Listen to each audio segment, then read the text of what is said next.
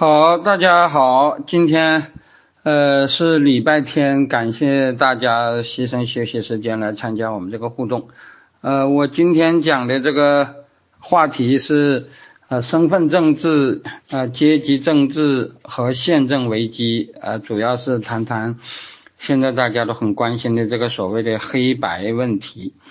呃，这个问题啊，现在大家都很关注，我也我我也注意到最近已经。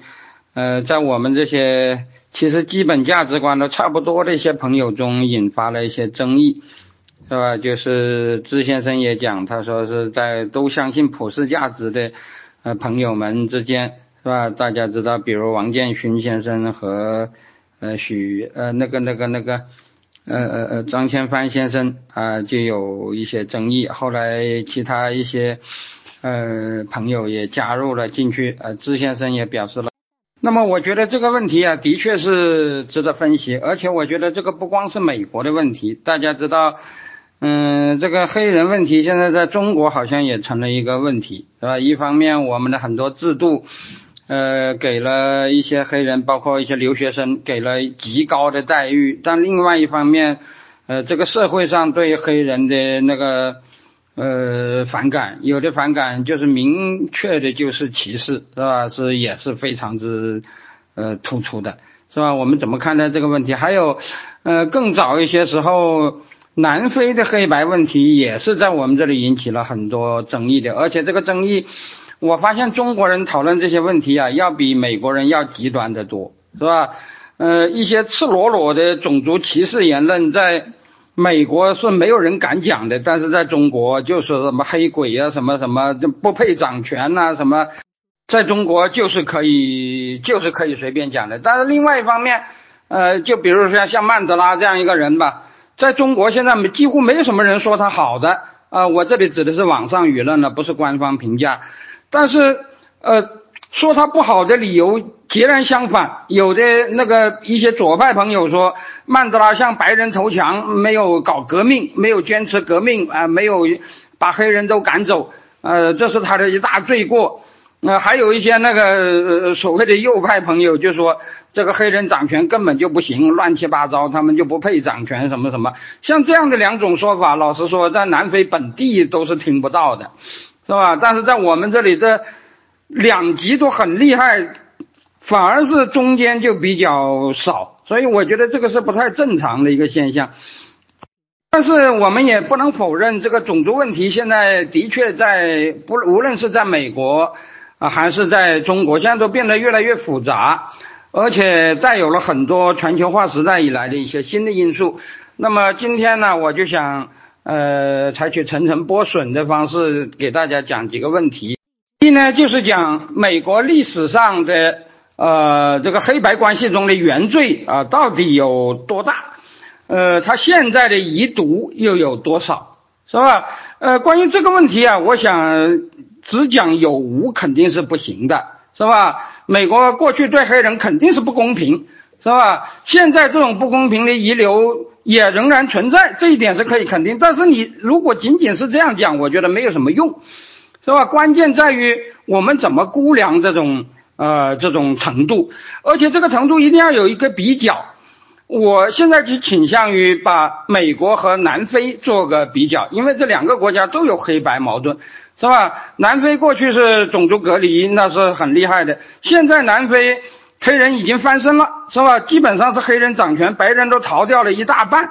那么今天的南非是不是还有这一类的问题呢？它和美国又有什么区别呢？我觉得我们做这样的，可能比泛泛的谈那个呃美国的黑白到底是怎么回事要啊要要有意思的多。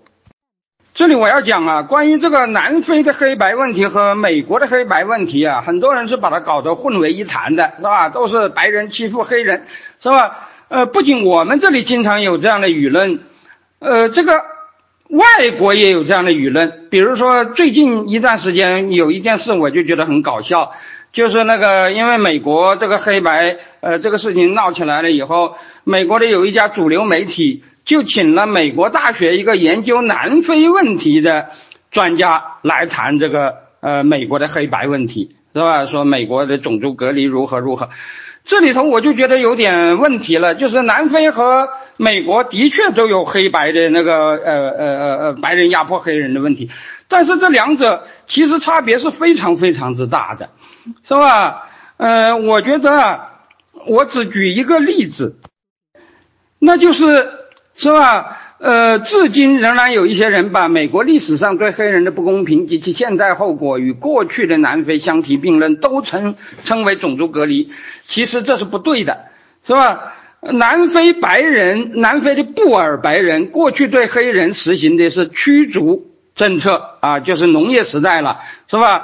他们呃那个布尔人到了南非以后啊，对黑人其实是把他们赶走，是吧？要他们的土地，但是不要人的。那个时候也没有什么所谓的黑奴制，是吧？那么，呃，这个呃和美国的奴隶制完全不是一回事儿的，是吧？那么后来到了南非，呃，进入工业化时代以后，他们就开始觉得这个黑人吃苦耐劳，呃呃非常之呃需要他们来打工，是吧？那么这个打工就。有很多限制，是吧？讲的简单点，就是我们中国其实也人，我觉得别人不能理解，中国人很容易理解。讲的简单点，就是欢迎黑人来，呃，就是呃喜欢黑人来打工，但是绝对呃不准他们把户口迁入城市，是吧？不准他们变成城市人，是吧？他们的那个户口必须留在所谓的黑人家园，实际上就是部落地区，是吧？他们以单身劳工的身份。呃，领取暂住证，在城里头，呃呃，应该呃住在集体宿舍，是吧？如果你住在，呃，如果你要成家，那你就呃你的居所往往是不合法的，是吧？就是所谓的贫民窟，往往是会被驱逐的，是吧？往往被叫做违章建筑，而且你呃来打工必须有暂住证。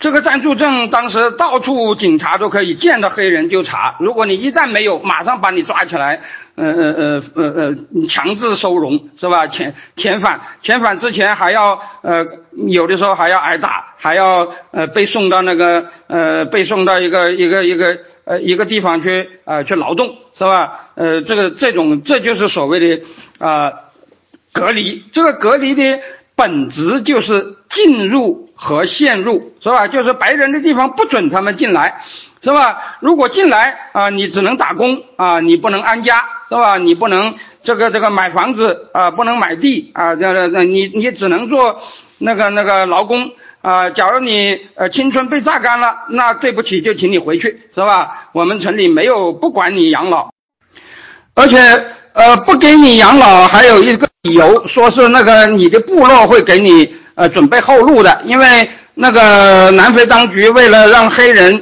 呃打工，呃呃呃榨完青春以后可以回农村去，呃规定农村呃黑人不准实行土地私有制的，呃黑呃那个黑人的土地必须是部落所有，必须是集体所有，是吧？呃白人可以搞土地私有制，但是黑人不行，是吧？那么搞了呃部落所有。呃，他就有个理由，说是，呃，你你你青春榨完了，呃，你就回去是吧？部落会给你一块土地，你在那里养老是吧？呃，城里就不需要管你的养老，呃，这种制度和美国的黑奴制是完全不一样的，倒是和当年美国对印第安人的政，啊，有点类似，因为美国当年对印第安人也是采取这种驱逐的这种啊这种政策的，他们并没有把印第安人呃抓来做奴隶。是吧？啊，有点类似，因为美国当年对印第安人也是采取这种驱逐的这种啊这种政策的，他们并没有把印第安人呃抓来做奴隶，是吧？那这个黑奴制当然是非常之呃不人道，这个是没有什么问题的。黑奴制是历史上的罪恶，是吧？呃，这里我要讲啊，呃，在这点上没有什么可辩护的，因为一个显著的道，因为一个明显的道理就是。呃，在美国废除奴隶制之前，有奴隶逃跑到北方啊，要追求自由的啊，多少是另外一回事。但是从来没有啊人跑到南方来自愿要求当奴隶的，是吧？这个是很明显的一点。但是这里我要讲啊，这个是我的一个观点了，是吧？我觉得啊，这个奴隶制的确是不人道，但是像。非呃那个南非式的这种这种隔离制度啊，它的残酷性，我认为是要超过呃奴隶制的。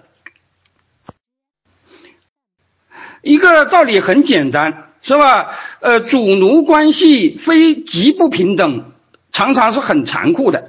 但是主奴之间的接触是很密切的，是吧？我们都知道，在那个像美国的一些呃电影啊，像大家都很熟悉的那个什么《乱世佳人》，是吧？刻意的描写主奴之间的关系，好像是很温情脉脉，是吧？这个当然是一种美化奴隶制的偏见。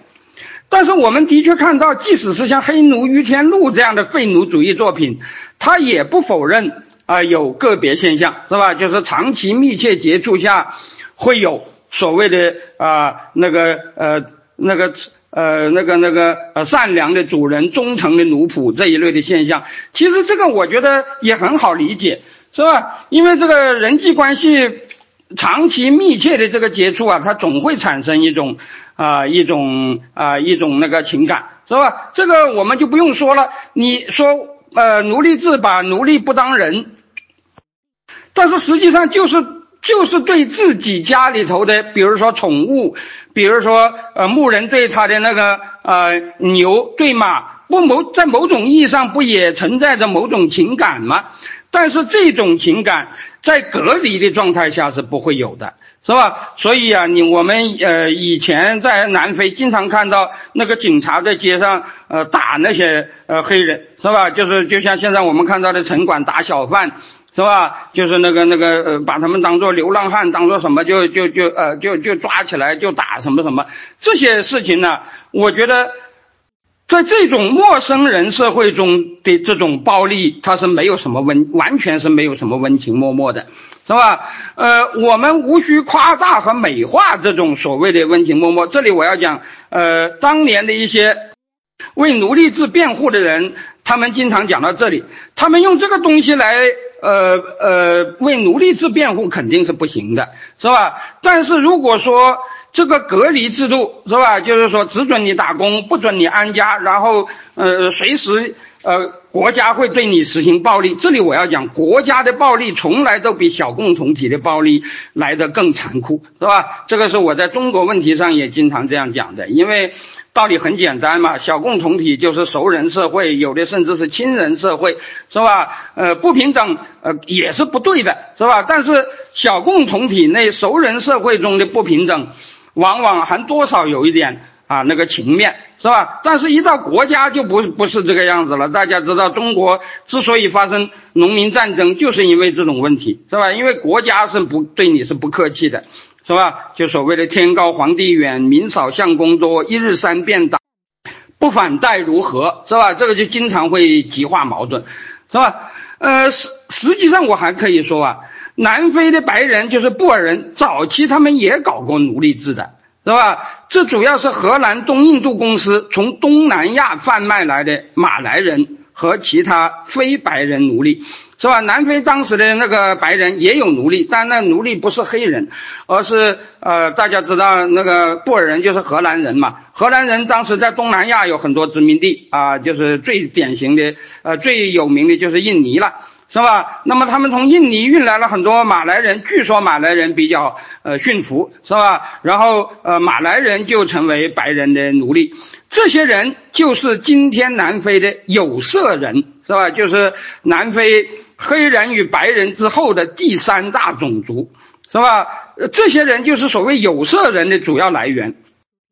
讲的简单一点，有色人当年就是白人的奴隶，但是在旧南非。他们虽然也受白人的压迫，但是他们与白人的关系显然是相对好于黑白关系的，是吧？现在的有色人，呃，一般在投票上啊，一般在什么都是，呃，往往都是那个那个对那个。呃，就是呃比较极端的那些黑人都是比较反感的，什么？相对而言，呃，有色人与白人的关系要好于黑人和白人的关系，是吧？讲的简单一点，就是因为他们在历史上有过比较密切的接触，是吧？所以我觉得，呃，黑奴制我们当然要谴责，这个是没有问题的，是吧？但是啊，它比种族隔离制度还是要强，是吧？尤其是呃由国家力量搞的种族隔离，那就更糟糕。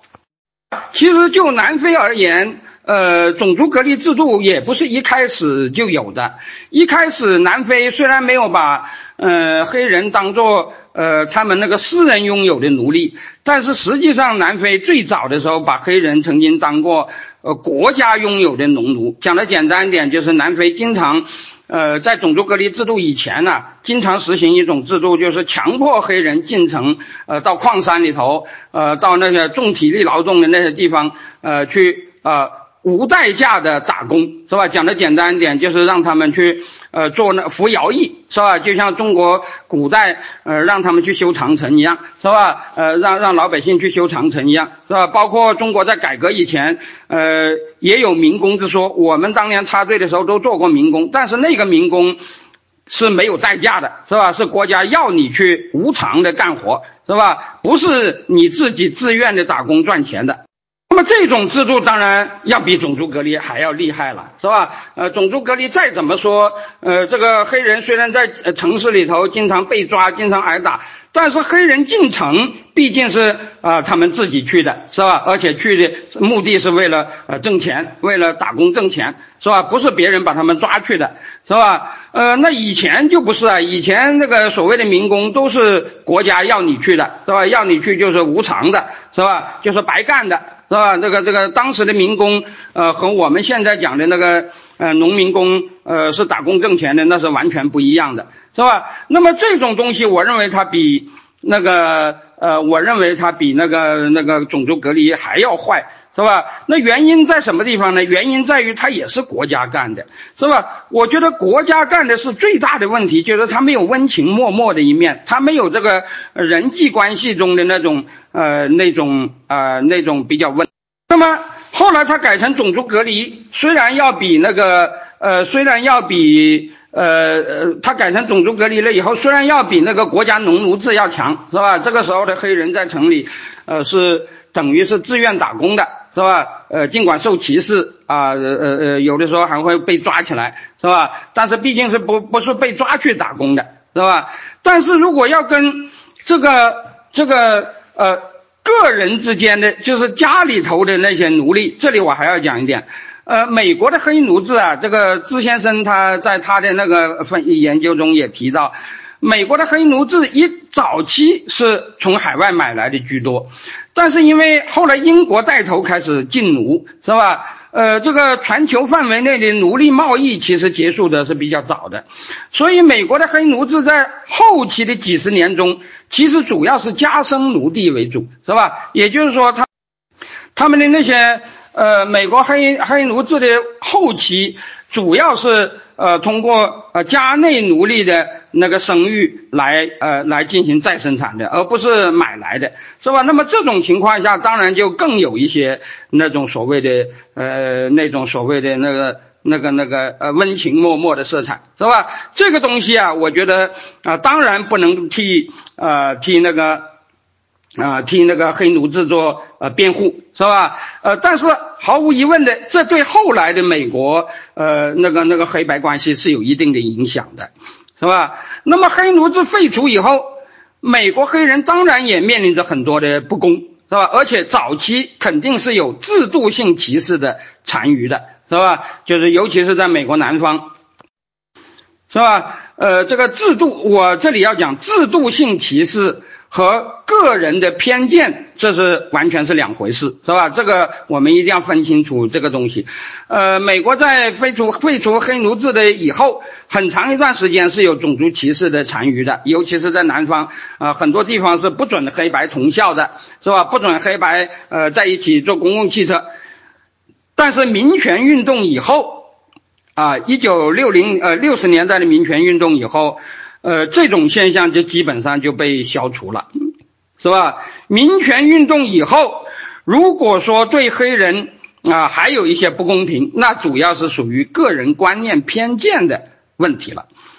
但是如果要说南非的种族隔离式的那种做法，我认为美国在历史上是没有过的。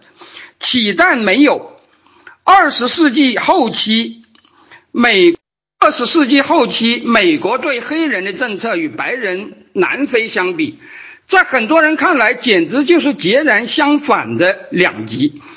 最明显的证据就是南非民主化以前的几十年间，南非的白人种族隔离的理论家，啊，比如我可以讲两个很有代表性的人物，一个就是。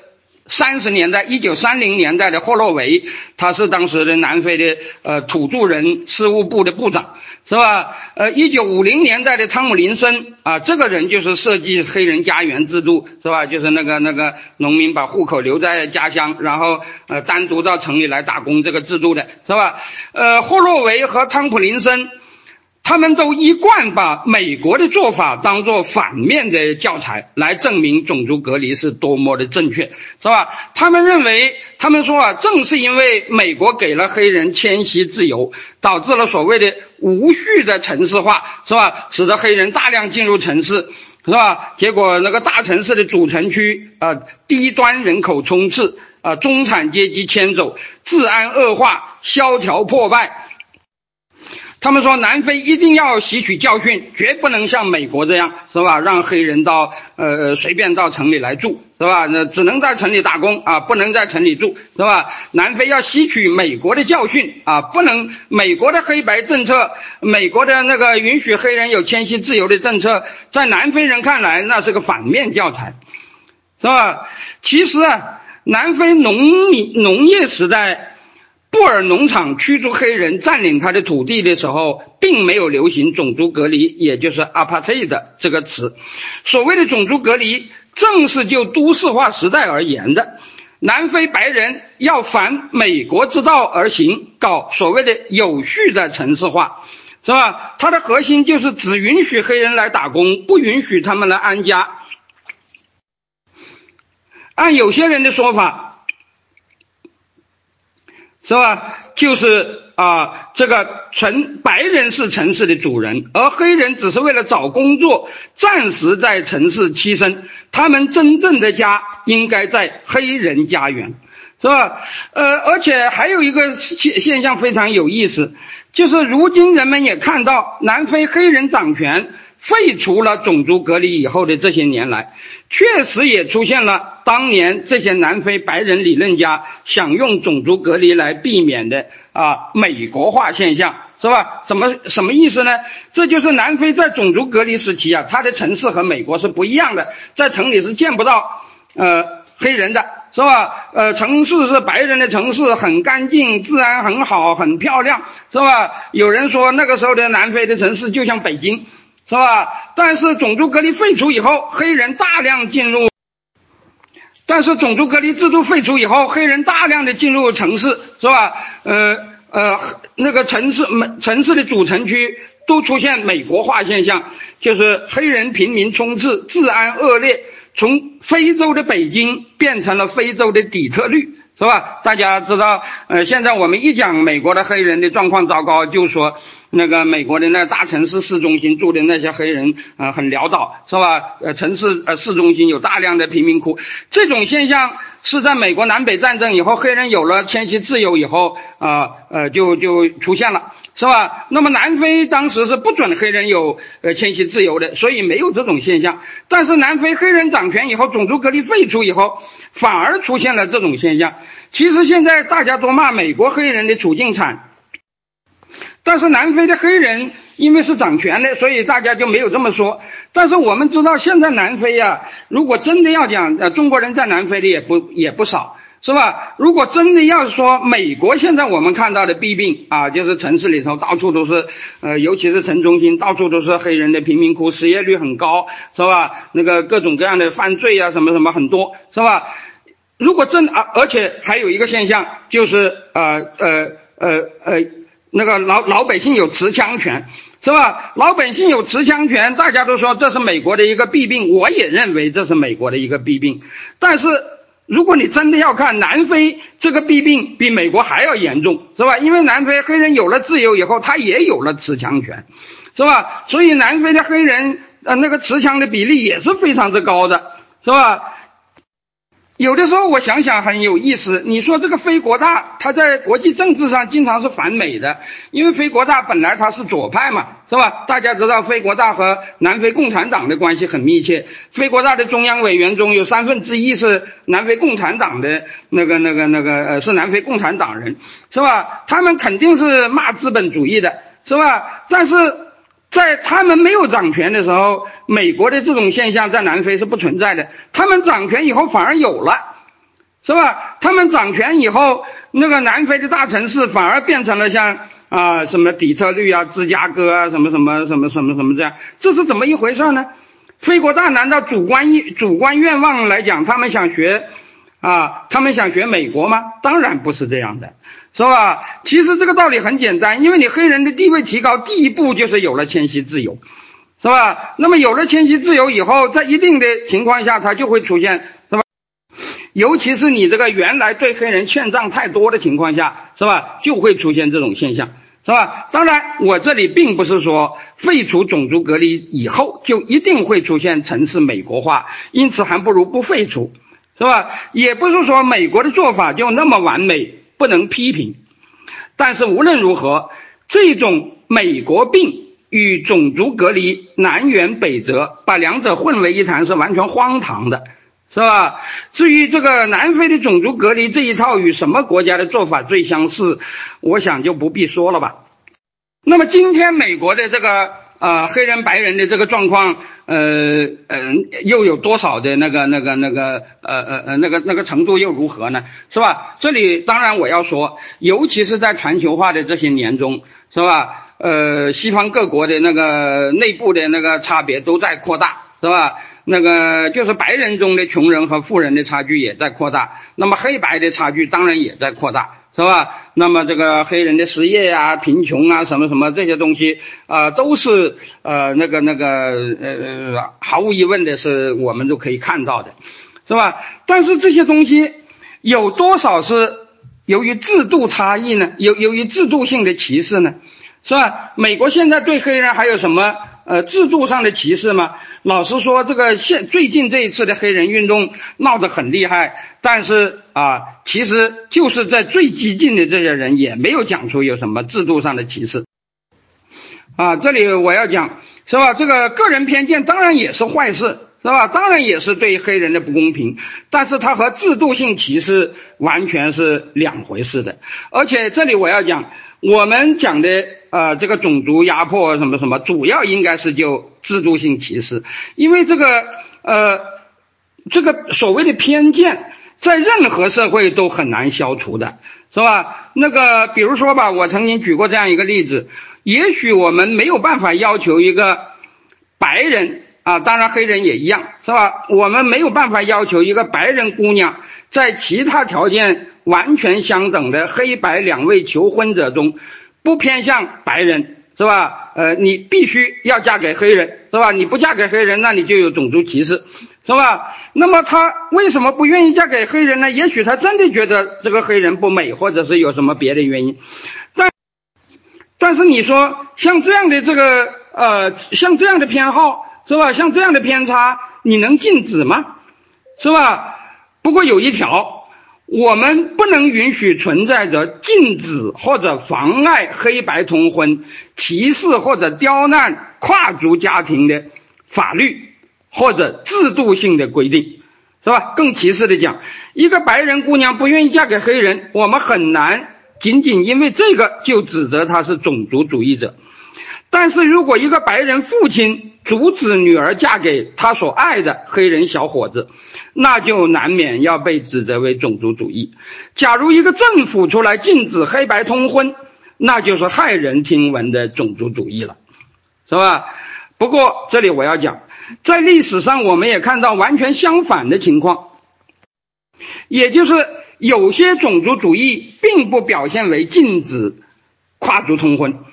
恰恰相反，他是主张啊强制进行啊跨族通婚的，是吧？某些政权为了强制同化某个民族而禁止该民族内婚，强制推行异族婚姻，那当然也是一种种族主义，是吧？比如我国历史上就有这样的现象，是吧？那个明代初年，朱元璋。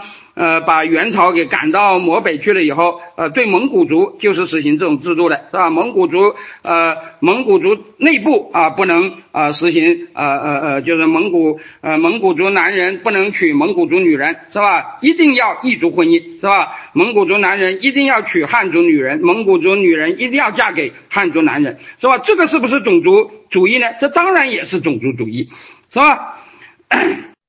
道理很简单。某个白姑娘不愿意嫁给黑小伙，那是她个人的选择，即使这种选择就是处于偏见，但是作为个人选择，她完全有保留这种或者那种偏见的权利。然而，如果她愿意嫁却受到父亲的阻挠，那么这个父亲已经侵犯了别人的权利，不仅仅是他个人偏见的问题了。如果政府这么做，那更是在整体上侵犯了人权。是吧？那么因此啊，在这个意义上，我们需要反对的种族主义，并不只是一种偏见，它首先是一种具有某种强制性的安排，一种正式的或者非正式的制度，而且这种制度可以是反差别的，也可以是爱差别的，是吧？呃，所谓的反差别的种族主义。就是种族同化主义，是吧？就是我刚才讲的朱元璋搞的就是这个，是吧？规定你蒙古人啊一定要呃跟汉族人结婚，是吧？你就不能呃呃呃蒙古人自己结婚，是吧？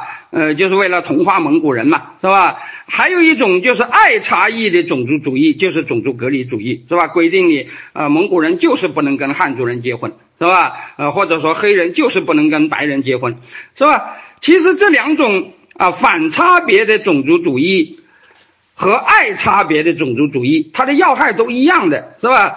都是要侵犯人权、侵犯个人自由，是吧？这种强制性，我觉得是一定要禁止的。现在国家不能允许这种情况，是吧？如果以上面的叙述为例，禁止黑白通婚和强制黑白通婚，同样都是种族主义，而反对种族主义在这个问题上。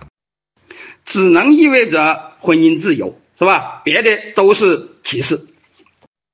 那么，这个如果要谈到个人偏见，是吧？这个当然也是一个需要改变的，是吧？尤其是这种个人偏见，如果是那个那个弥漫性的啊，不是少数人有，而是很多人都有这样的偏见，是吧？那么，我觉得这个当然是就更应该要注意。是吧？但是，呃，实际上有很多学者，对吧？呃，比如说法国的一个专门研究种族关系的一个学者叫塔吉耶夫，是吧？他曾经写过一本书叫《种族主义源流》，这本书翻译成了中文，我呃给他做过序的，是吧？那么他其中啊就多次提到关于种族主义的偏见理论和行为的不对称性。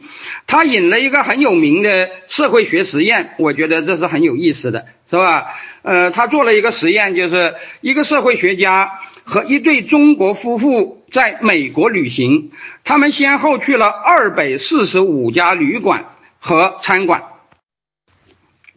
都受到了正常的接待，只有一家拒绝为其服务。然后学者回来以后，就向所有这些餐厅和旅馆都发出了问卷。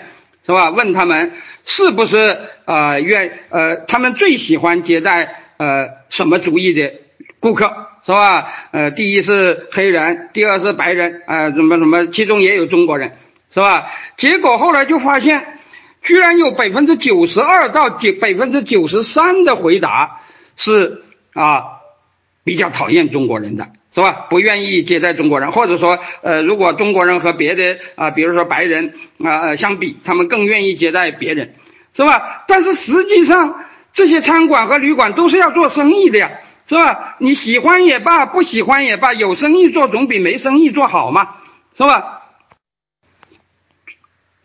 所以这个呃，所以这个塔基耶夫就说啊，像这种偏见和行为之间是有不对称的，是吧？不能仅仅从种族偏见或者排外的态度预见所谓种族主义的社会行为，是吧？比如说，呃，假如我作为一个呃资本家，我的确是有偏见，是吧？我就不喜欢黑人，就喜欢白人。但是如果黑人比白人劳，比白人更呃能劳动，是吧？我为了企业的利益，我会就不顾白呃不顾呃不雇佣勤劳的黑人，就去雇佣那个懒惰的白人吗？这对我这个企业有什么好处呢？是吧？那么这个啊，我觉得这里头的确是啊，呃，我们要把这两者要分开来的。那么今天在美国存在不存在对黑人的偏见呢？我觉得当然是存在的，而且很明显。甚至在中国现在都有呃很流行这种说法，是吧？尤其是很多中国人，尤其是很多华人在美国、在南非啊，都有这种说法，是吧？呃，说那个黑人的民族性就不行，是吧？黑人呃，一个是懒惰，是吧？一个是智商很低。是吧？这里我要讲啊，说黑人懒惰是最不公平的一个说法了。无论在南非还是在美国，当年黑人都是以刻苦耐劳著称的，是吧？大家知道那个美国当时的南方的那个那个那个种植园主，是吧？之所以愿意用黑奴而不愿意用白奴，是吧？大家知道当时的呃种植园中啊，是有一些白白人契约劳工的。是吧？在白人契约劳工某种意义上讲，你是不能在契约期满之前你是不能离开的，是吧？某种意义上讲，他也是不自由的，是吧？但是那个白人契约劳工普遍被认为没有黑人呃勤快，是吧？那么这个呃，那么这个这个这个呃。呃，印第安人也是一样，是吧？那个那个，美国没有把印第安人作为奴隶，是吧？但是把黑人作为奴隶，是吧？很重要的一点就是说黑人勤劳，是吧？呃，大家也知道，后来那个像霍格尔这些人，呃，他们都在讲那个美国的当时的黑人种植园，那个那个效率很高，是吧？说黑人很呃刻苦耐劳，是吧？这个我觉得是一点都没有问题的。南非也是一样。是吧？南非以前，呃，之所以呃企业普遍用黑人劳工，是吧？但是啊，所谓的其就讲的简单一点，和我们用农民工是同样的道理，是吧？那个那个那个呃，干活又多，是吧？那个那个挣钱又呃那个对工资的要求又不又不如白人高，是吧？那当然大家都很愿意用他们，是吧？那个时候从来没有人说黑人懒惰，是吧？那么你现在为什么说黑人懒惰呢？我觉得这是和民族性是完全没有关系的。至于说到智商高低，那这里我要讲，的确，黑人在高智力的呃这个就业领域是吧，不仅不如白人，也不如亚裔是吧？当然更可能有人说更不如亚裔是吧？甚至还可能不如那个呃一些别的是吧？呃，但是这个是什么造成的呢？当然，左派说这是因为历史遗留的原因是吧？他们长期以来。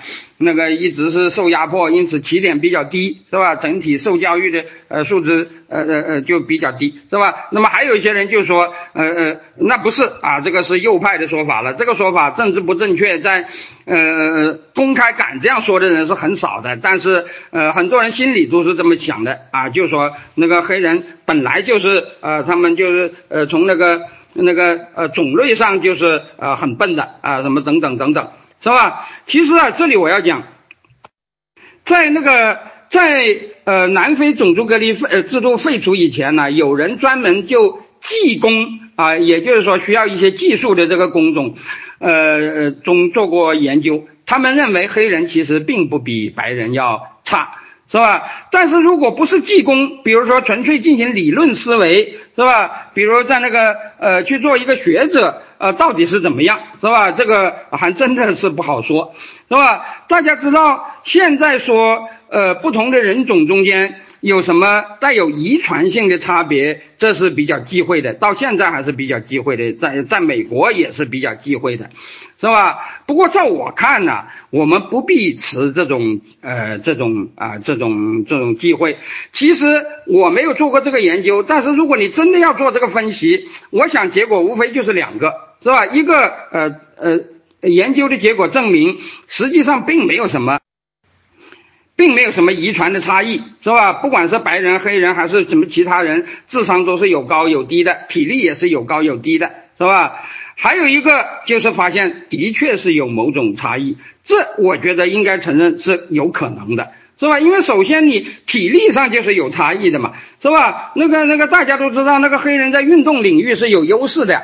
是吧？现在那个什么呃那个那个那个大型体育呃比较耗费体力的体育运动，不管是田径啊、拳击啊，是吧？那个大球啊啊，当然小球可能不一样，是吧？那个大球啊，就足球、篮球，那黑人那个明星普遍就要比白人明星更多嘛，是吧？那么这对这个现象我们怎么看呢？我们有没有必要在体育领域人为的扶植白人呢？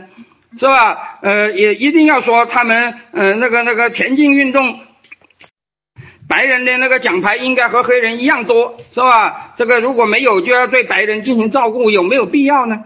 是吧？我觉得当然没有什么必要，是吧？那么在高智力的这个这个这个竞争领域中，是不是也有一些那个那个那个那个？呃，体质上的，或者说具有那个、那个、那个，呃呃，具有生物意义上的一些差异呢，是吧？我觉得即使有，也不构成对他们歧视的一种理由，是吧？也是可以解决的。讲的很简单，那就是物尽其才，人尽其用，是吧？然后如果真的有些啊呃呃不平等，那么我们再加以啊呃弥补。请注意，我从来不反对。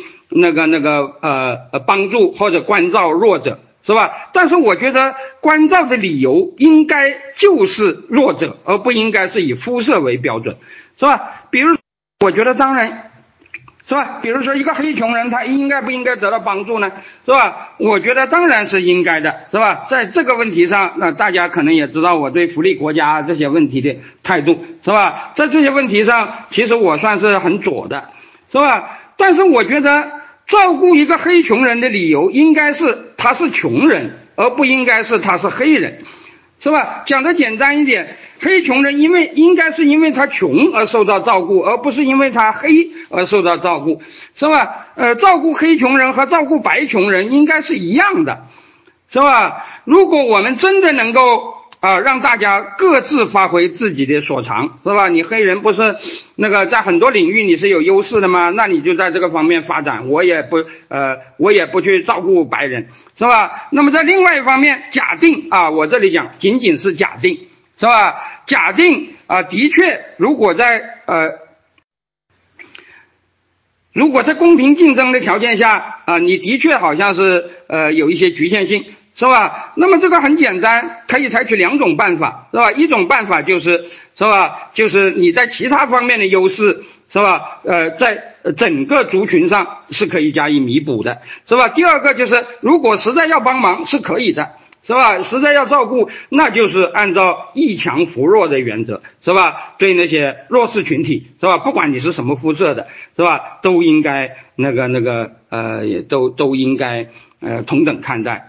是吧？而这里我还要讲关于这个种族偏见这个问题啊，我还要讲两件事情啊，我觉得现在也是没有什么人讲的。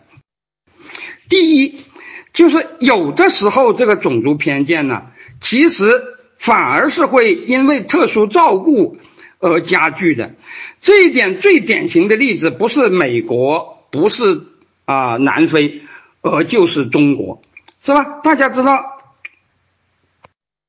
大家知大家知道，现在中国很多人呢，的确是对黑人有一种，呃，我觉得有一种莫名其妙的、非常强烈的那个、那个、那个、那个偏见，是吧？嗯，网上有很多什么关于欧洲，呃，已经黑人化了，美国已经黑人化，其实有些东西我觉得明显的就是谣言，是吧？这个很多很极端的东西，呃，是说的不对的。为什么会这样呢？其实，老实说，和是和我们，比如说在留学生啊，在什么什么这些问题上，呃，对他们的特殊的一些一些超国民待遇造成的，因为你这个超国民待遇就是损害了那个那个那个那个呃呃一般的人嘛，是吧？那么这些人当然就愤愤不平，当然就会助长歧视了。我觉得现在所谓的啊黑人懒啊什么什么什么这种说法，其实也是有这个这个这个这个。其实也是有这个这个这个民权运动以来，美国对黑人，尤其是在那个呃那个民主党执政时期，是吧？呃，对黑人的那个积极措施，在有些方面，呃，是是不太那个那个呃呃呃是不太合适，是有关的。这里我要讲，呃，不是说就不应该帮助，但这个帮助，呃，你说有多少呃？以肤色为标准的理由呢？是吧？当然，我们应该承认，呃，黑人在历史上的确是受到了不公平的待遇。可是这里我要讲，呃，现在现现在的平等观念，它既然强调贵族的身份不能啊世袭，那么受害者的身份当然也不能无条件的永远世袭下去的。是吧？你说你啊，原来是啊权贵，你就应该世世代代当权贵，这当然是不平等，是吧？但是如果你原来是受害者，你就世世代代的是吧，要以受害者的资格来啊世袭。你你这一代并没有受到歧视，但你说我的呃呃呃呃祖先呃世代呃受到歧视了，所以我今天也要求补偿，这个我觉得是说不过去的。是吧？那么因此，我觉得，呃，现在有些人说，呃，黑人要比白人懒，是吧？我觉得从体质上你不能这样说的，从从体质上你不能这样说的，是吧？从传统上你也是不能这样说的。是吧？但是如果这种现象真的存在，我这里讲，我现在不知道存在不存在，因为我没有做过这个研究，是吧？如果这种现象真的存在，那倒是真的是要考虑，是吧？呃，今天的一些积极政策是不是使得一些啊一些那个啊那个那个那个肤色成了啊？成了就是不努力的一种借口，是吧？如果是这样的话，我觉得这对黑人本身也是不公平的，是吧？嗯，最近的这些呃，其实也不光是最近，这最近这呃呃几十年啊，这这二十多年来啊，一直是有黑人中的精英啊提出说这个呃这个过分的这个这个这个呃肤色呃照顾啊有呃会呃对黑人黑人是有害的，呃。那么好了，关于这个呃美国黑白的这个问题啊，我就讲到这里。其实呃呃，这里我要讲啊，呃，如果我们作为一个中国人到呃美洲，我们往往会觉得这个呃他们的积极政策是非常明显的，是吧？因为假如跟亚裔对比，呃这一点就更明显。这也是造成美国的华裔呃美国呃美国的华人。呃，对，呃，对对啊，据说好像是那个挺川普的人比较多，是吧？就是因为他们对那个呃民主党的呃呃照顾黑人的那个政策是呃很不满意，是吧？认为就是损害了啊亚裔的呃那个那个那个地位，是吧？这个我觉得是呃的确是需要考虑的一个问题，是吧？但是呃现在，但是现在有些人呢。呃，对美国的那个啊，当然主要是民主党方面的啊，政治正确，呃，就批评的非常之厉害，是吧？呃，我觉得这里头也有很多需要分析的地方。政治正确是不是应该的呢？是不是对的呢？其实，照我看来，用政治权力来呃推行所谓的政治正确，是吧？政治权力认为你正确的。呃，话你就可以说，如果政治权力认为你说的话不对啊，我就封杀你，这显然是那个那个那个错误的，是吧？而且老实说，我们对此是呃有切身的体会，是吧？但是如果舆论自然状态下形成的一种啊一种一种这种状态，是吧？比如说没有什么人那个那个那个施加强制啊，就是因为这个东西成了一种时尚，很多人都。啊，自愿的这么去做，比如说美国现在就有一个现象，就是呃，很多人看不惯，说是有一家什么公司啊用了一个很丑的黑人模特，是吧？呃，被认为是被有些人认为是很丑的一个呃黑人模特去做广告，是吧？于是这些人就说这是政治正确，这是非常不好的什么什么。我觉得这个事情其实无可非议的，是吧？这家公司如果愿意做这个广告。这个广告肯定是可以给他带来收益的，既然可以给他带来收益，为什么他做不得呢？是吧？至于如果说大多数人都觉得这个广告很丑，影响了他的收入，那么他愿意承担，又有什么不行呢？是吧？所以像这样的事情呢，我觉得我们没有必要去啊，我觉得我们没有必要去去去去去去去批评他。但是的确，我们也看到一个现象。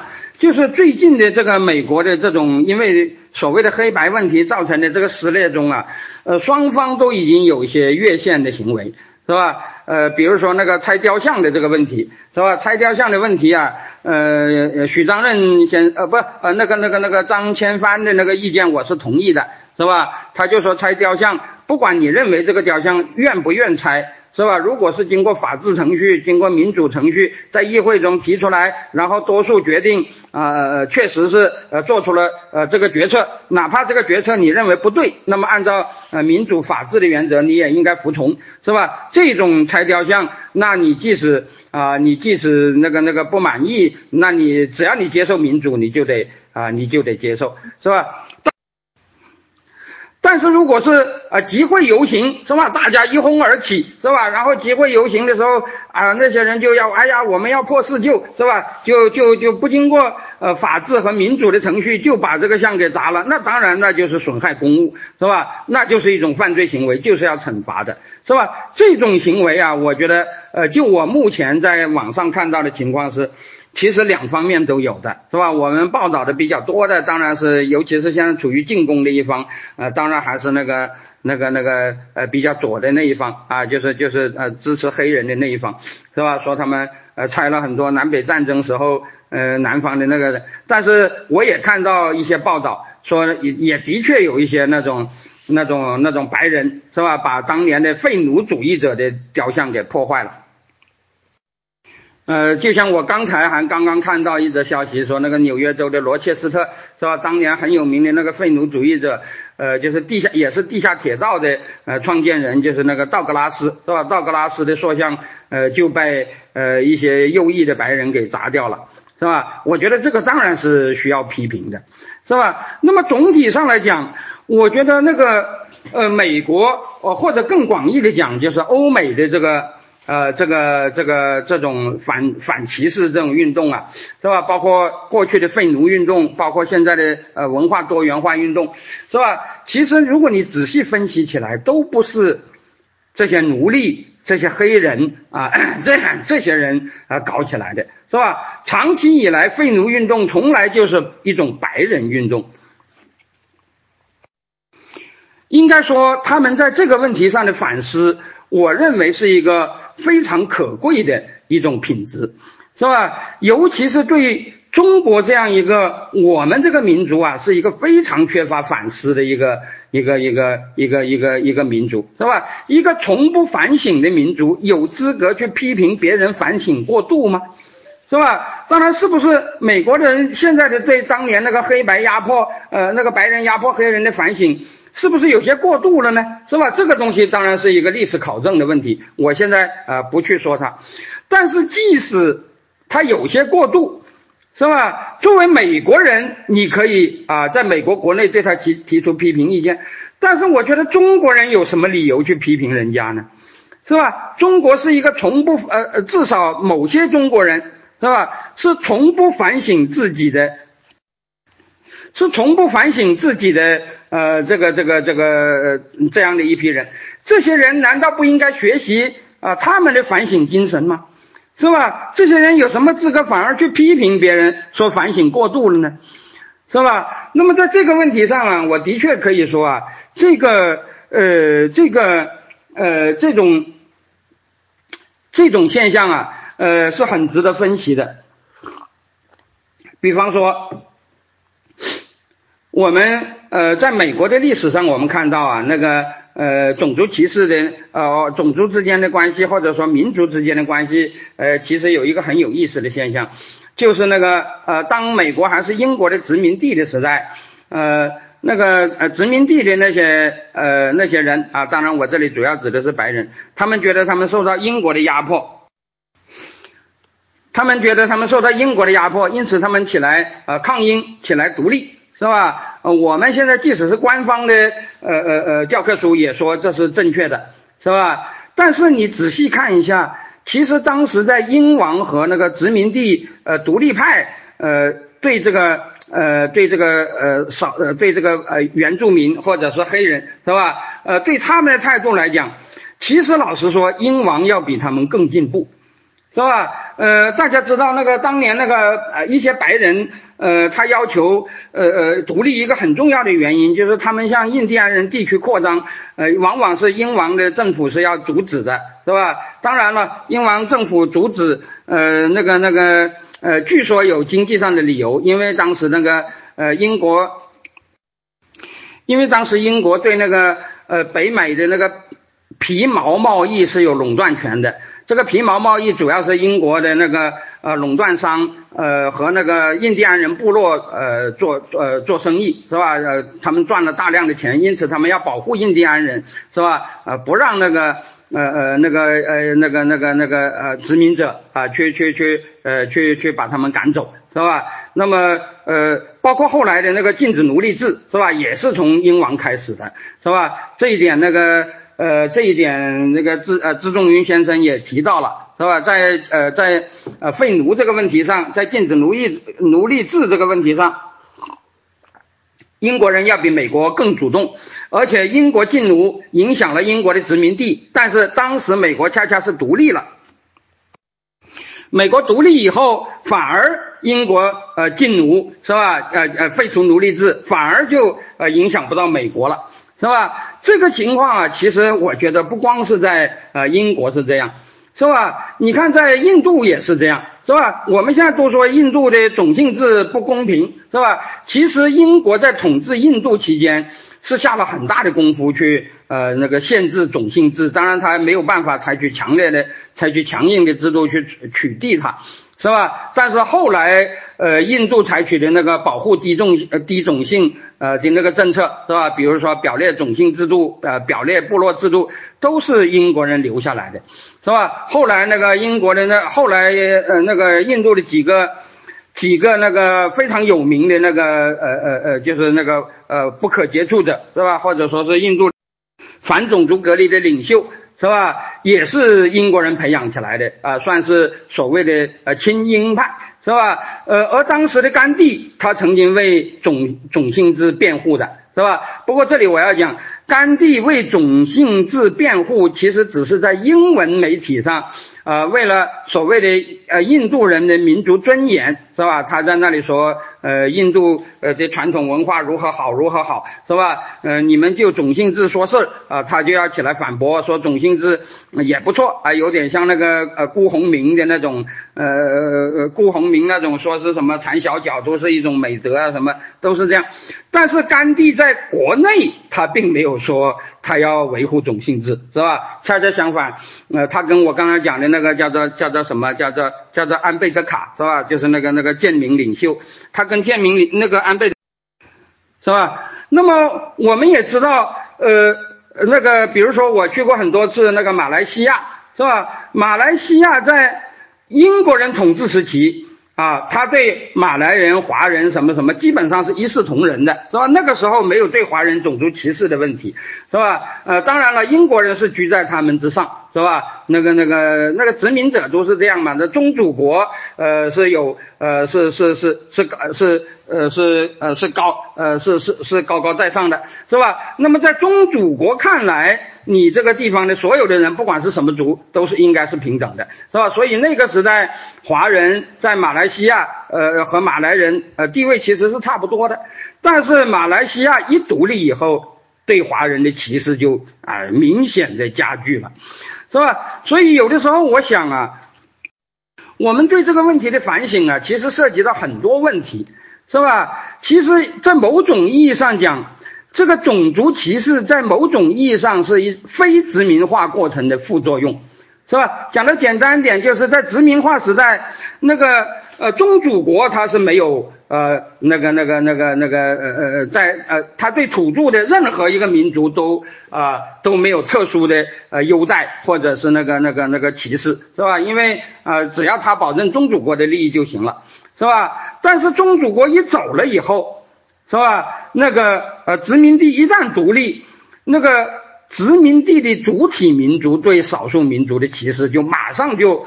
啊，变得非常之尖锐，包括苏丹呐，包括什么，全世界很多地方都是这样，是吧？所以我觉得这是个非常呃值得研究的事儿，是吧？这个这个种族问题到底应该怎么办才好，是吧？呃，那么好了，呃，关于这个问题啊，我就总总而言之，我的结论就是，那个美国现在有很多的啊白人在为黑人说话，是吧？这个我觉得是一个。啊，我们需要学，主要是我们需要学习的，是吧？他们呃那个对历史上的啊他们的那些不公平有强烈的那种呃反思意识，是吧？呃，如果说反思过分了，那也是他们自己要纠，那也是他们自己会纠正的一件事儿，用不着我们去操心。但是我们现在需要的。就是学习他们的反思精神，是吧？如果这种政治正确啊，不包含不不不包含政治压力，是吧？不包含对那个言论自由的啊那种啊，呃，当然，呃，现在呃现在的一些那个呃很激进的倾向再持续下去，呃，有可能会出现这种现象，是吧？最近不是美国有呃一批学者。呃，出来捍卫那个言论自由嘛，其中包括也有左派，也有右派，其中还包括很激进的左派，像呃乔姆斯基，好像据说也站出来说话。所以我觉得，呃，对于美国这样一个具有民主自由传统的国家而言，呃。用政治权力来推行呃政治正确，其实是很难的，是吧？我基本上认为他们是不会走向这条路的，是吧？那么呃，假如说是呃，就是在自由的条件下自然形成的一种呃潮流，是吧？就是认为那个那个呃呃呃倾向黑人的舆论就是占上风。如果真的是这样，我们没有必要去啊说三道四，是吧？呃，那么最后我要讲一个问题，就是为什么黑白矛盾如今那么凸显呢？是吧？为什么会出现现在所谓的左派，是吧？呃，就好像是就是特别热衷于呃谈这个黑白问题，而右派啊就特别要回避这个问题，这种现象是怎么造成的呢？是吧？这里我要讲啊，如果你看看历史，你就会发现，我们现在讲的这种黑白矛盾啊，呃，种族的。矛盾，呃，宗教的矛盾是吧？移民和非移民之间的矛盾，这些矛盾呢，现在都有一个专有名词叫身份政治，是吧？什么叫身份政治呢？指的就是那些不容易改变的、比较凝固的那样一种状态，是吧？比如说黑人和白人，他就是不能改变的，是吧？那么，那么你黑人啊，你穷黑人有可能变成富黑人，是吧？你呃。富白人有可能变成穷白人啊，但是你只要呃没有那个通婚是吧？那么你黑人的后裔还是黑人，白人的后裔还是白人是吧？那么这个呃这就是所谓的身份。那么宗教也是一样是吧？这个宗教啊，基督徒也有穷人富人啊，伊斯兰也有穷人富人，但是有很多人他的认同就不是按照穷人富人来认的，而是按照呃也呃你是信什么教来认的，而且这种教有的时候是很难变。的是吧？他一旦呃呃，假如他是穷人啊，他呃做生意做得好，他就可以变成富人，是吧？但是如果他是穆斯林，他要变成基督徒，或者从基督徒变成穆斯林就很难，是吧？像这样的一种身份政治啊，在历史上你会看到，长期以来它是左派最为反感的一种政治模式。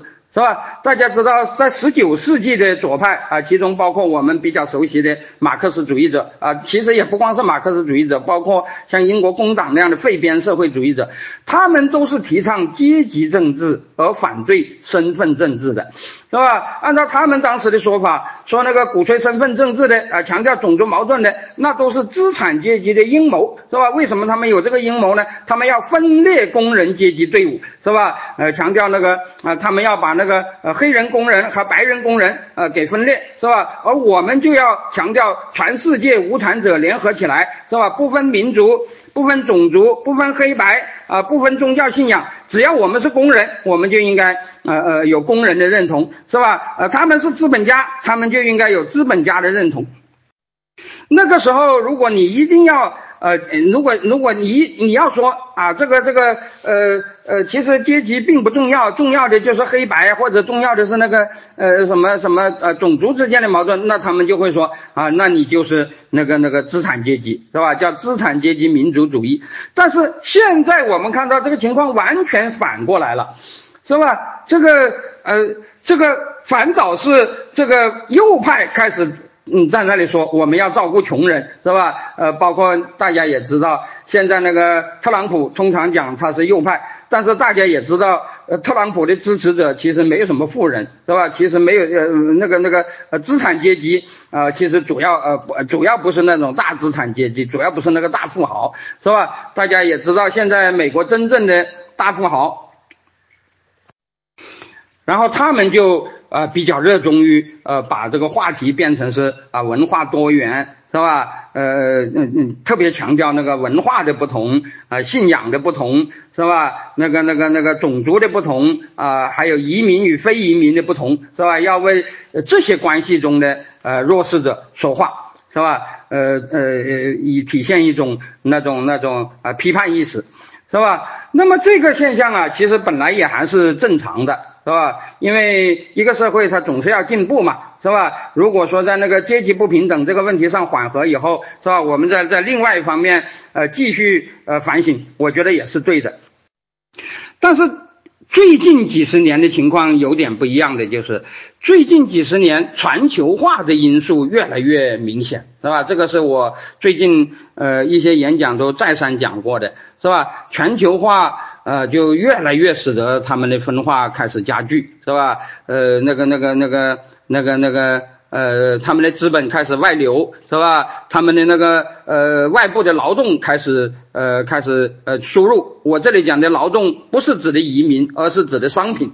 是吧？呃，我前面曾经我在其他场合曾经讲过，其实商品的输入就是附着在商品上的劳动的收入，是吧？比如我们农民工生产的便宜商品输入到美国，就替代了美国那些啊工会劳动者那些高价呃呃那些呃高工资劳动者的劳动，是吧？他们的工作呃就啊就没有了。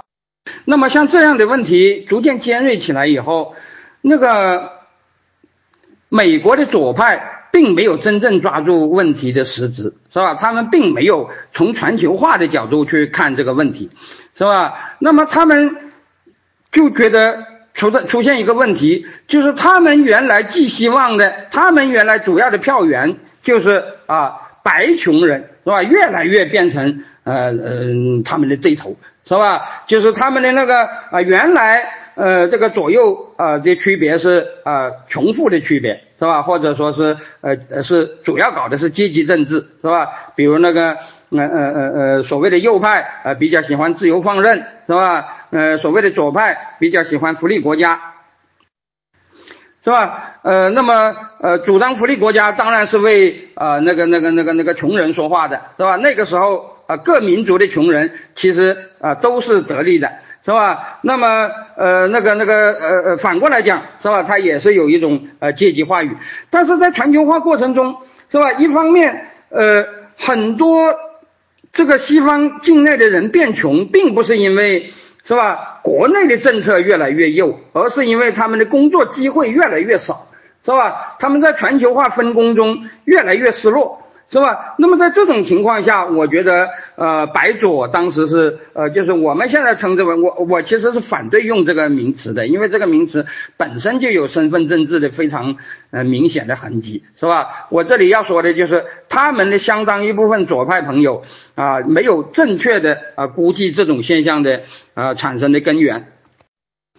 那么，他们面对这个穷白人选票的流失。面对着穷白人越来越呃成为他们对手的票仓，是吧？他们采取的办法就是啊，越来越依靠有色选民，是吧？依靠呃移民，是吧？依靠那个啊，比如说那个那个呃主流宗教以外的啊这些人，是吧？那么这个。啊，我觉得这个偏向啊，实际上也违背了左派的初心，是吧？因为左派其实在中国的，呃，其实在那个人类思想史的历史上啊，左派是比较强调普世的，是吧？左派是比较强调诸如不分种族的，呃，穷人是一家，什么什么之之类的，是吧？你现在变成美国的左派，不管美，不管白人穷人，只管那个那个黑人，是吧？呃，穷人，我就。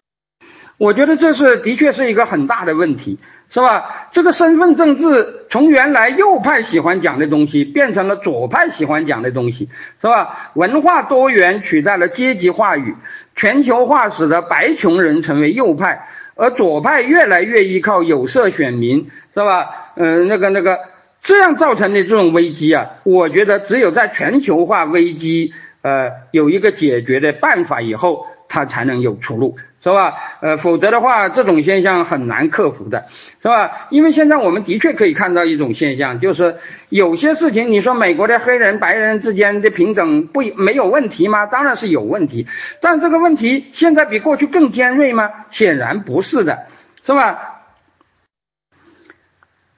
讲来讲去，除了那个呃警察暴力啊什么什么，以及某些白人有呃有有一些歧视的偏向以外，在制度安排上，其实老实说，现在的呃这些左派也没有说啊到底有什么对黑人啊真正有歧视的这种呃这种呃这种东西，是吧？那么我觉得，如果你真的是要在观念上解决这个问题，你也不能用现在这个办法。是吧？你用现在这个办法，就使得这个这个歧视越来越厉害了，是吧？就像我们呃中国我们看见的现象，是吧？你越呃呃给这些人以特殊的待遇，那么这些人就就就就越会呃受到歧视，是吧？我觉得这个问题很糟糕，而且这里我要讲，呃，早在十多年以前我就提出啊，呃，身份政治取代阶级政治，对宪政而言是一个危机。呃，实际上啊，我们。呃，我们可我我们中国啊，这些呃，从文革以来是吧？呃，因为我们长期以来都是讲阶级斗争，造成那种呃那种流血遍地是吧？那个那个呃暴力非常厉害，大家都谈阶级色变是吧？呃，认为中国最大的问题就是呃太过凸显阶级政治。其实我觉得这是一个。啊，这是一个一个一个一个表面现象，是吧？中国老实说，从来没有发展过真正意义上的阶级政治。阶级政治实际上一直是西方宪政条件下的代议政治的主体，是吧？这是什么意思呢？就是所谓的阶级，是吧？比如说我们工人，是吧？跟资方啊要有矛盾，这就是阶级矛盾，是吧？我们那个呃，比如说那个呃，雇佣土地的人。和出租土地的人有矛盾啊，这个也是呃阶级矛。那么这种矛盾，我以前不断的讲过，在西方展的是最明显的，是吧？比如说在英国。当初的工党，工党是什么？工党不就是工会吗？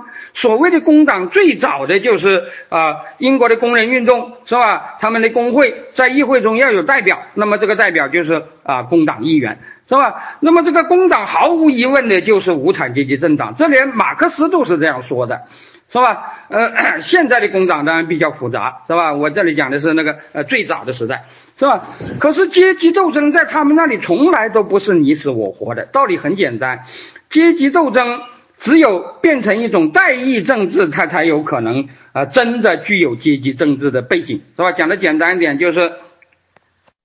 就是你无产阶级选出自己的代表啊，那么这个中产阶级也选出自己的代表，是吧？然后我们再啊那个那个那个进行啊呃博弈，是吧？这个博弈当然就是谈判，是吧？那么谈判如果破裂了啊，当然有可能问题激化，但是说实在，谈判破裂的可能是很小的，是吧？因为大家知道，经阶级关系。本质上是经济关系，而经济关系是最容易计量化的，最容易讨价还价的，最容易达成妥协的，是吧？工会和资方达成妥协的容易程度远远超过，是吧？呃，比如说伊斯兰呃和基督教，是吧？比如说那个白人呃呃呃和黑人，是吧？比如说呃那个那个车臣人和俄罗斯人，是吧？比如说以色列人和阿拉伯人。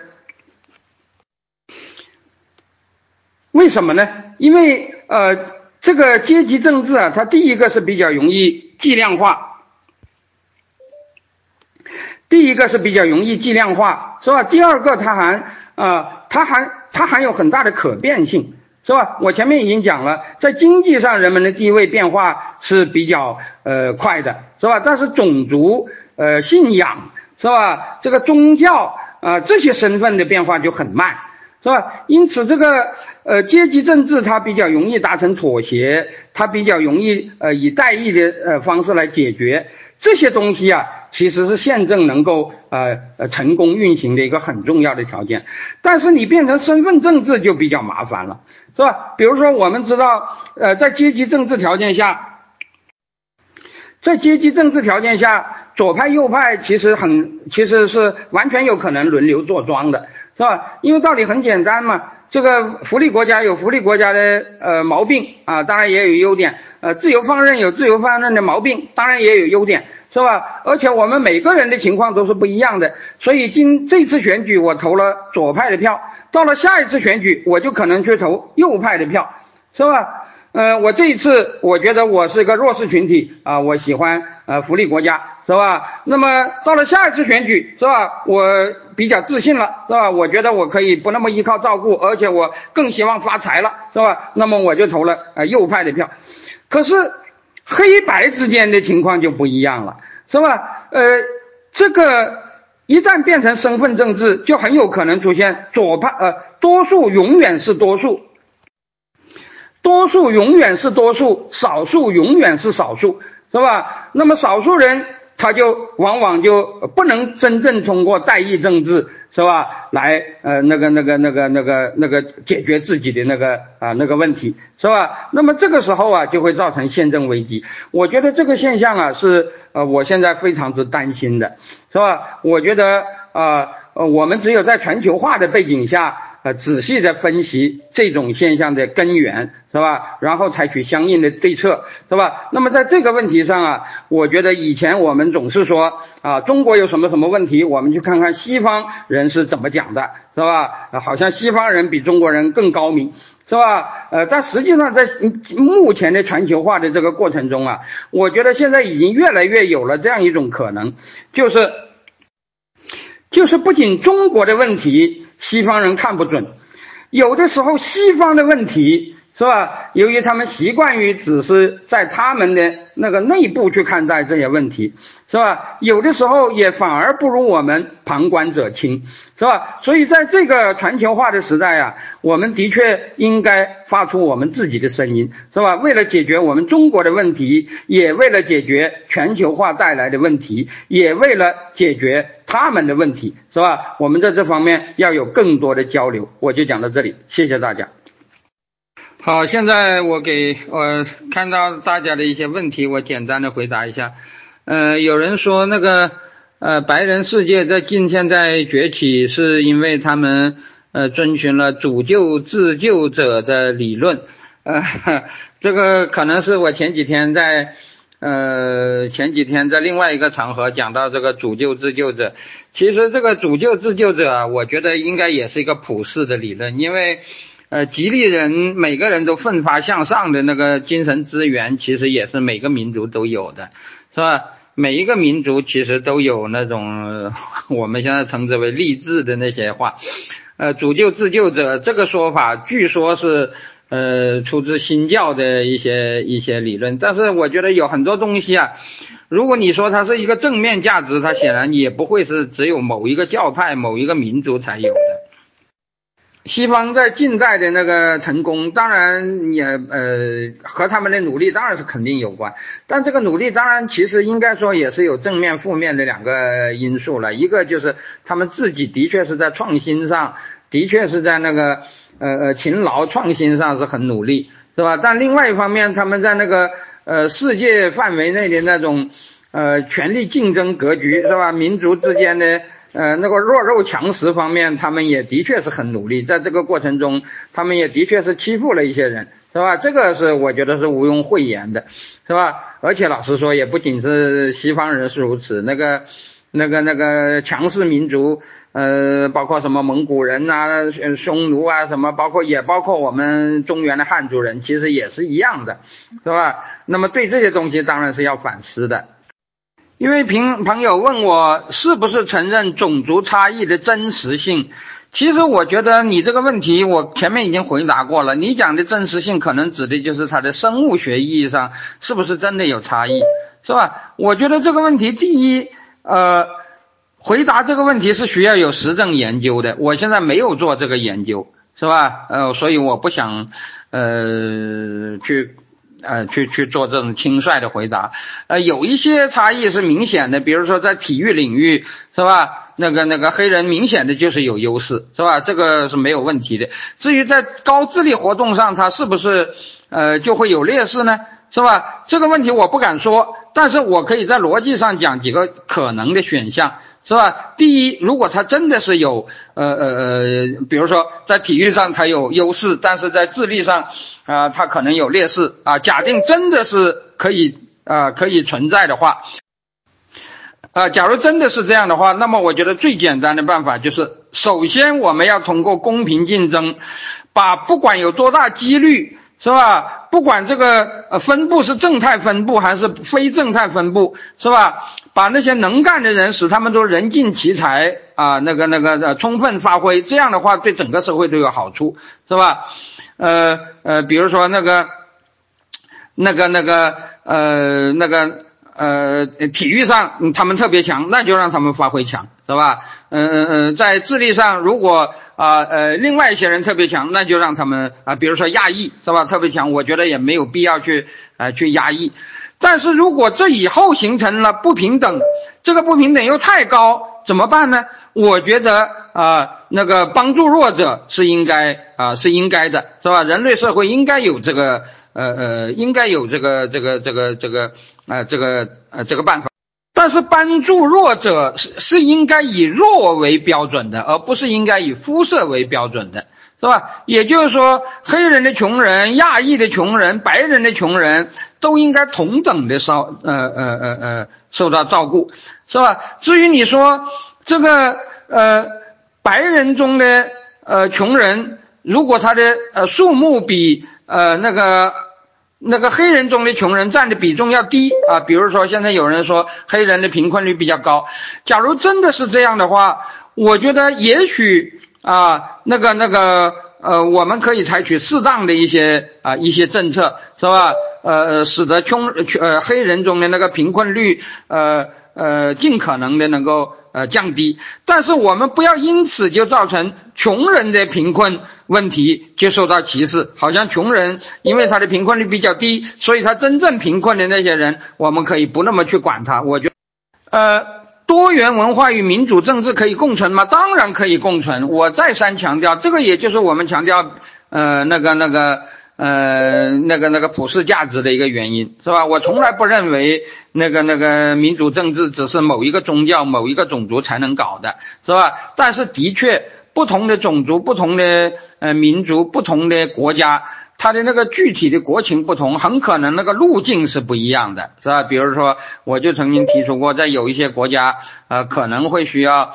呃，通过市民与王权的联盟，呃，首先压抑贵族，是吧？在另外一些国家，又可能需要，呃呃，说不定就需要市民和贵族的联盟，首先压抑王权，是吧？像这些呃具体的路径啊，我觉得是非常重要的。路径选择不好，呃，你就很难有好的效果，是吧？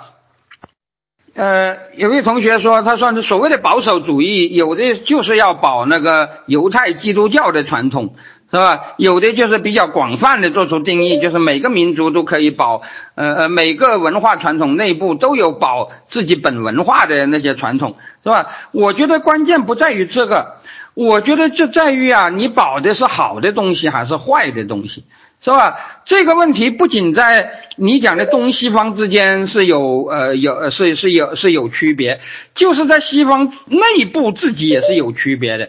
我觉得现在我们谈所谓的西方的保守主义，也啊也混淆了很多这方面的内容。比如说，呃，同样是基督教文明中西方的保守主义。那个英国以英国的那个呃伯克为代表的保守主义，和以法国的麦斯特尔为代表的所谓的拉丁化的保守主义，他们要保的东西就完全不一样。麦斯特尔的保守主义，那真的像你这样讲，真的像你讲的那样，那是保强权的，是吧？要保所谓的神权的，是吧？他真的是要为呃呃，主要是要保护那个呃那个教会和贵族的利益。是吧？这个的确是我认为是比较糟糕的一种保守主义，而这个伯克的保守主义更多的是要保守个人尊严，是吧？要防止那个呃狂热的那些所谓的激进派啊，采取那种啊，就是类似于雅各宾式的那个方式侵犯个人自由。讲的简单点，伯克是要保证个人是要保个人自由的，而麦斯特尔是要保贵族特权的。这两种保守主义要保的完全不是一回事儿，是吧？虽然他们都是基督徒，虽然他们都是打着保守的那个、那个、那个、那个理由，我觉得这种差异要比你刚才讲的东西方保守的之间的差异要更为明显，要更为值得分别。呃，有人提出说，这个民主党和共和党，呃，在保守和激进方面，他们好像有过变化。是吧？南北战争以前，民主党偏于保守，共和党偏于自由，呃，主义和进步主义。呃，我觉得啊，这个呃，民主和共和两党，呃，它在南北战争以前的几十年中，它曾经出现过地域上的变化，是吧？就是那个那个民主党在南方的势力比较大，共和党在北方的势力，呃，比较大。那么南北战争过了以后，这种地域上的区别就已经。呃，不太存在了。那么至于那个呃呃那个民主党和共和党啊，老实说，他原来他们的差异是不是非常大？相比欧洲而言，是吧？大家知道美国政治学原来的美国政治学呃学原来的比呃比主里普赛特曾经讲过，说美国的两党。和欧洲的两党不一样的，比如说英国的两党是吧？那保守党大家知道以前就是托利党，而这个呃那个那个呃托利党对立的激进派就所谓的自由党是吧？就是原以前原来的辉格党，啊，他们的距离是比较远的。但是按照里普赛特的说法，美国的两党都来源于辉格党。而托利党在美国已经没有了，是吧？大家因为大家知道，因为那个美国的呃独立战争啊，呃表面上讲是呃美国人呃是是殖民地和那个英国人的斗争，但是实际上当时的托利党都是亲英派，是吧？所以其实在美国内部，其实在美国内部所谓的独立战争也可以理解为辉格党赶走了托利党人，是吧？托利党。都是爱国者，是吧？呃呃，托利党爱的是英国，而辉格党也是爱国者，爱的是美国，是吧？那么结果，美国的爱国者赶走了英国的爱国者，那么最后的美国就只剩下辉格党，是吧？所以而辉格党中后来又分裂成两党，所以这个呃呃呃，按照里普赛特的说法，说西方的左右派。啊，那是真的是区别是很呃，不是呃，欧洲的左右派啊，包括英国，那真的是区别很大的。但是美国的左右派，呃，其实都是中派，是吧？大家知道，比辉格党更右的啊，就是呃托利党，也就是保守党；比辉格党更左的，就是后来新兴的工党。可是，在美国，既没有工党，也没有保守党，无论民主党、共和党，当年都是辉格党人。是吧？他们的区别只只是中左和中右的区别，所以我觉得，呃，现在撕裂的那么厉害，的确是因为，呃，我呃说来话长了，当然我这里不想展开，的确是因为一些最近的因素，以前其实不是这样的。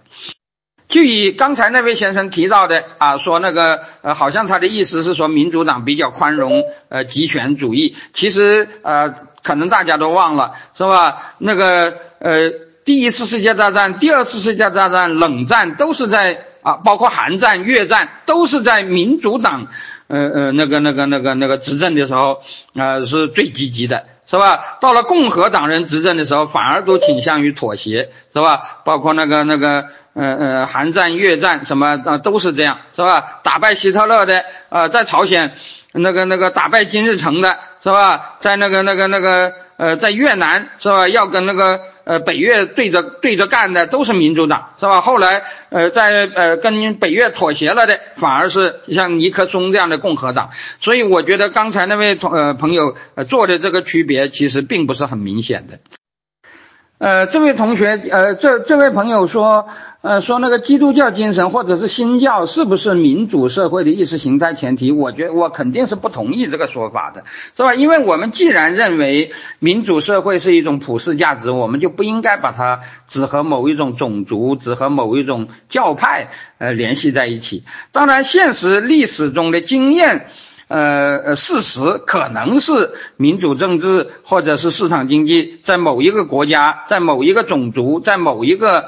那个那个呃呃呃呃那个那个呃呃呃呃呃国家中呃是呃最早出现，而这个国家正好又是基督教的或者是新教的，但是这种事实上的先后，有的时候并不能得出逻呃逻辑上的因果关系，是吧？那么呃我在前一个讲座中，大家可以听听我前几天的那个讲座，呃对此已经呃有过一些论述，呃。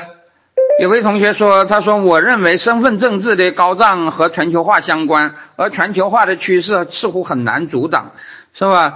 呃，我觉得，呃，这个话呃，可能也不能这么说。全球化的前途有两样，有两种可能，一种可能哦，有三种可能，一种可能就是劣币驱逐良币，一种可能就是良币驱逐劣币，还有一种可能就是脱钩，是吧？就是不搞了。”是吧？那么这三种可能，现在目前看来很难说哪一种可能就绝对不存在，是吧？实际上，我还是认为，呃，无论是人类还是中国、美国，现在他们都在一个十字路口，是吧？他们都面临着很多新的挑战，将来怎么样，取决于他们的正确选择。呃，有一位同学说，他说黑人推倒名人雕像以及一系列抗议暴乱的行为，我们应该怎么理解？其实老实说，我觉得这个可能不能仅仅理解为黑人，因为呃，最近的这些抗议活动啊，很多是呃，其实。虽然话题是黑白，但是那个真正的两边的阵营并不是黑白分明的，是吧？那个很多那个那个那个很激进的那些人，其实都是白人，这历史上就是这样，也不光是现在才是这样，是吧？而那个推倒名人雕像，也不仅是，也不是只有左派，呃，所谓的白左才有这种现象，是吧？我刚才已经讲了，其实那个。其实那个川普的支持者中也有的人也做出了这种动作，是吧？像那个呃罗切斯特的道格道格拉斯说像就是被推翻了。这个做法不管是谁做的，我都是坚决反对的。呃，最后一个问题就是，呃，有人说我指出的本民族常常不能反思自身的问题，呃，其实我觉得，呃，这个问题归根结底还是一个言论环境的问题。其实那个。呃，中国人也不是真的不能反思，只不过这个反思往往是被压抑呃而已，是吧？那么至于呃具体在历史上究竟有过什么？嗯，这个这个，我觉得这个话说起来就长了，是吧？远远不只是你刚才讲的那个齐民通婚不通婚的问题，是吧？其实通婚恐怕是一个呃歧视呃一个压迫，呃呃呃呃不通婚是一个歧视一个压迫，通婚也有可能是的，是吧？只要他不是不是自由的，我觉得就有问题，是吧？呃，无论是自无论是强制的同化，还是强制的反同化，我觉得都是一种歧视。都是一种压迫，我前面已经讲过这个问题，谢谢大家。好了，我们嗯这一轮的回答就结束了。大家如果有什么问题，继续可以提啊。将来我呃呃呃这一两天我找个机会呃可能会再继续回答啊。谢谢大家啊，也谢谢呃呃大家来呃参与啊。再见。更多收听，请下载荔枝 APP。